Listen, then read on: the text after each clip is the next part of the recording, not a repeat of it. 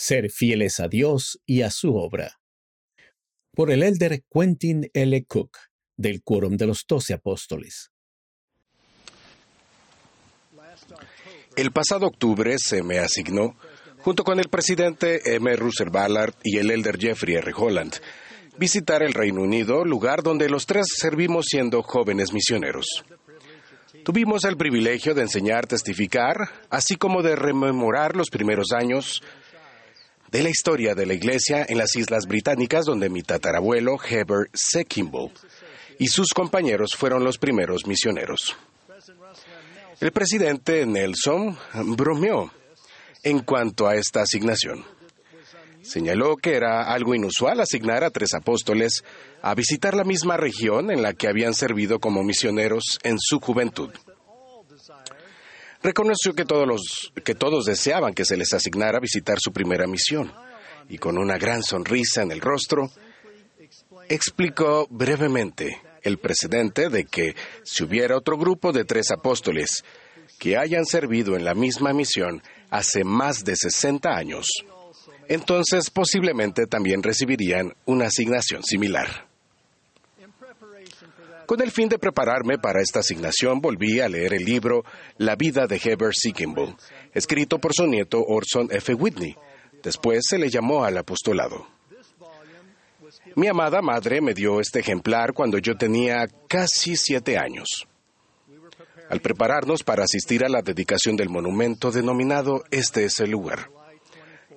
En julio de 1947, quien efectuó o lo efectuó el presidente George Albert Smith, ella quería que conociera más sobre mi antepasado, Heber C. Kimball.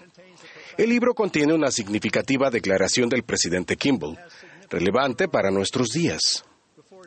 Antes de compartirla, permítanme proporcionar algo de contexto. Mientras el profeta José Smith se hallaba preso en la cárcel de Liberty, los apóstoles Brigham Young y Heber C. Kimball tenían la responsabilidad, bajo circunstancias terriblemente adversas, de supervisar la, evacuación de los santos de Missouri.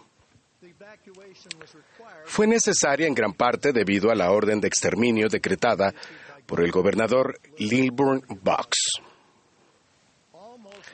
A casi 30 años después, Heber C. Kimball, miembro de la primera presidencia, reflexionando sobre aquel acontecimiento con una nueva generación, enseñó.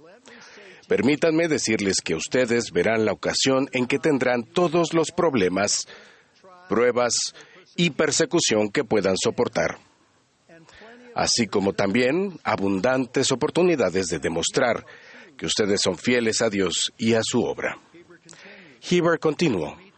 A fin de afrontar las dificultades que se aproximan, será necesario que ustedes mismos sepan la veracidad de esta obra.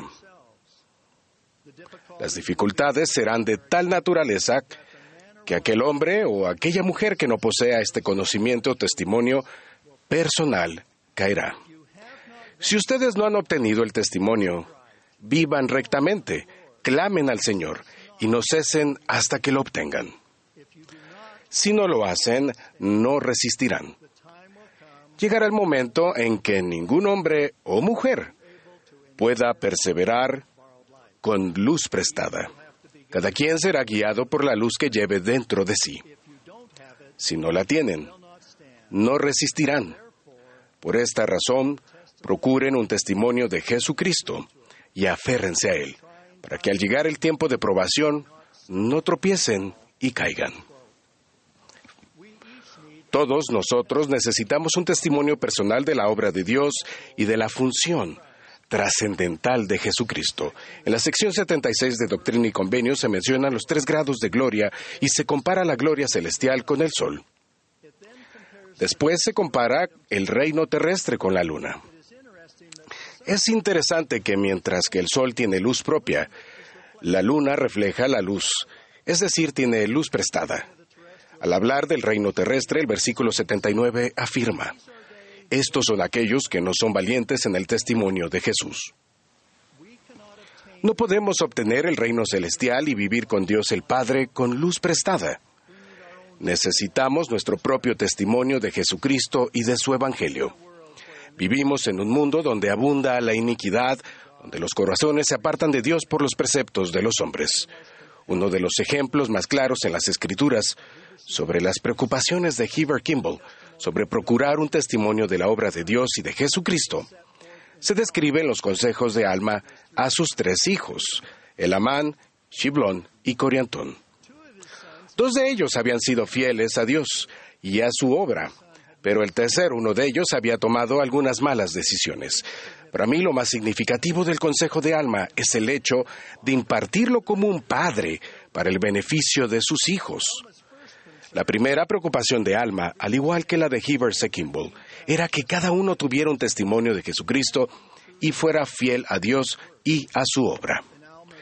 En la extraordinaria enseñanza de Alma imparte, que imparte a su hijo Elamán, hace la profunda promesa de que quienes pongan su confianza en Dios serán sostenidos en las tribulaciones, dificultades, aflicciones y serán enaltecidos en el, en el postrer día aunque Alma recibió una manifestación en la que vio a un ángel. Esto es algo poco común. Son más habituales las impresiones que confieren al Espíritu Santo o el Espíritu Santo. Dichas impresiones pueden ser igual de importantes que las manifestaciones angelicales. El presidente Joseph Fielding Smith enseñó, las impresiones en el alma que provienen del Espíritu Santo son mucho más significativas que una visión.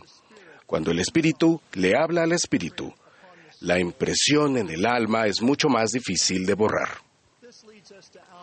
Esto nos lleva a los consejos de Alma a su segundo hijo, Shiblon, quien era recto como su hermano Elamán. El consejo que quiero recalcar es el de Alma 38:12, que dice, procura refrenar todas tus pasiones para que estés lleno de amor. Refrenar es una palabra interesante, cuando montamos a caballo usamos el freno para guiarlo. Un buen sinónimo podría ser dirigir, controlar o contener. El Antiguo Testamento nos dice que nos regocijamos al saber que tendríamos un cuerpo físico. El cuerpo no es malo, es hermoso y esencial. Pero algunas pasiones, si no se viven adecuadamente y si no se refrenan apropiadamente, pueden separarnos de Dios y su obra impactando de manera adversa con nuestro testimonio. Hablemos de dos pasiones en particular, primero la ira y el segundo la conscupiscencia. Curiosamente, cuando ambas no se refrenan o controlan, pueden causar gran aflicción, disminuir la influencia del Espíritu y separarnos de Dios y su obra. El adversario aprovecha cada oportunidad para llenar nuestra vida de imágenes de violencia e inmoralidad. En algunas familias no es raro que un esposo o esposa enojados golpeen al cónyuge o a los hijos. En julio participé en Londres en el foro parlamentario multipartidista del Reino Unido, en el que se enfatizó la violencia hacia la mujer y los jóvenes como un problema mundial importante y significativo. Además de la violencia, otras personas han incurrido en el maltrato verbal. La proclamación sobre la familia nos dice que quienes maltratan o abusan de su cónyuge o de sus hijos, un día deberán responder ante Dios. El presidente Nelson lo enfatizó esto ayer por la mañana. Por favor, tomen la decisión de que independientemente si sus padres los hayan maltratado o no, ustedes no maltratarán ni física, ni verbal, ni emocionalmente a su cónyuge o a sus hijos. En nuestros días, una de las dificultades más significativas es la contención y el maltrato verbal, relacionado a cuestiones sociales. En muchos casos, la ira y el lenguaje abusivo han reemplazado la cordura, el diálogo y la civilidad. Muchos han abandonado la admonición de Pedro, el apóstol mayor, para buscar cualidades como la paciencia, la templanza, la piedad, el afecto fraternal y el amor. También abandonaron la cualidad cristiana de la humildad. Además de controlar lo que es la ira y de refrenar otras pasiones, necesitamos llevar una vida moral y pura, controlando nuestros pensamientos, lenguaje y acciones. Necesitamos evitar la pornografía, evaluar aquello que se ve por Internet en nuestro hogar y evitar toda forma de conducta pecaminosa. Esto nos lleva al consejo de Alma a su hijo Coriantón. Él, a diferencia de sus hermanos Elamán y Shiblón, él incurrió en la transgresión moral. Debido a que él, se había, él había incurrido en la inmoralidad, fue necesario que Alma le enseñara en cuanto al arrepentimiento. Le enseñó sobre la gravedad del pecado y luego a cómo arrepentirse. Así que el consejo preventivo de Alma fue para refrenar las pasiones, pero para quienes ya han transgredido es el arrepentimiento. En la conferencia general de abril, el presidente Nelson dio un consejo trascendental en cuanto al arrepentimiento. Dejó en claro que el arrepentimiento diario es algo fundamental para nuestras vidas. El arrepentimiento no es un suceso, es un proceso. Es la clave de la felicidad y la paz interior. Él enseñó, el arrepentimiento diario es la senda a la pureza y la pureza proporciona poder.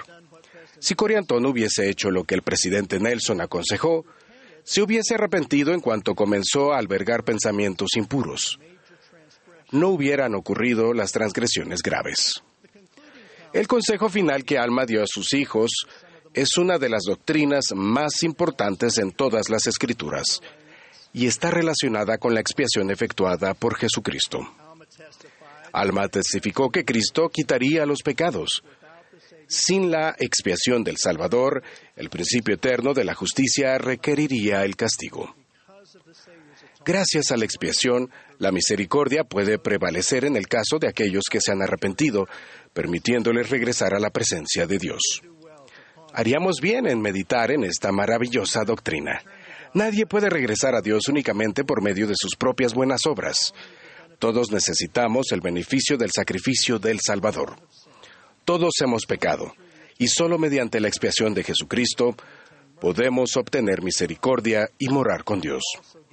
Alma de igual manera dio un maravilloso consejo a Coriantón, dirigido a quienes hemos pasado o pasaremos por el proceso del arrepentimiento, independientemente de si los pecados son pequeños o tan graves como aquellos que cometió Coriantón. El versículo 29 del capítulo 42 dice, Y ahora bien, hijo mío, quisiera que no dejaras que te perturbaran más estas cosas, y solo deja que te preocupen tus pecados. Con esa zozobra que te conducirá al arrepentimiento. Coriantón dio oído al consejo de Alma y se arrepintió y además sirvió de manera honorable. Gracias a la expiación del Salvador, la sanación está disponible para todos en los días de Alma, en los de Heber, y ciertamente en nuestros días, todos necesitamos buscar nuestro propio testimonio de Jesucristo, refrenar nuestras pasiones, arrepentirnos de nuestros pecados y encontrar la paz mediante la expiación de Jesucristo, para ser fieles a Dios y a su obra. Recientemente en un mensaje y nuevamente esta mañana, el presidente Russell M. Nelson lo expresó de la siguiente manera. Les ruego que se hagan cargo de su propio testimonio de Jesucristo. Trabajen para conseguirlo. Háganse responsables de él. Cuídenlo, nútranlo de manera que crezca. Luego observen cómo se producen milagros en sus vidas. Agradezco que en unos momentos más escucharemos al presidente Nelson. Testifico que Él es el profeta del Señor para nuestros días. Amo y atesoro la maravillosa inspiración y guía que recibimos por medio de Él como apóstol del Señor Jesucristo, doy mi firme testimonio de la divinidad del Salvador y la realidad de su expiación. En el nombre de Jesucristo. Amén.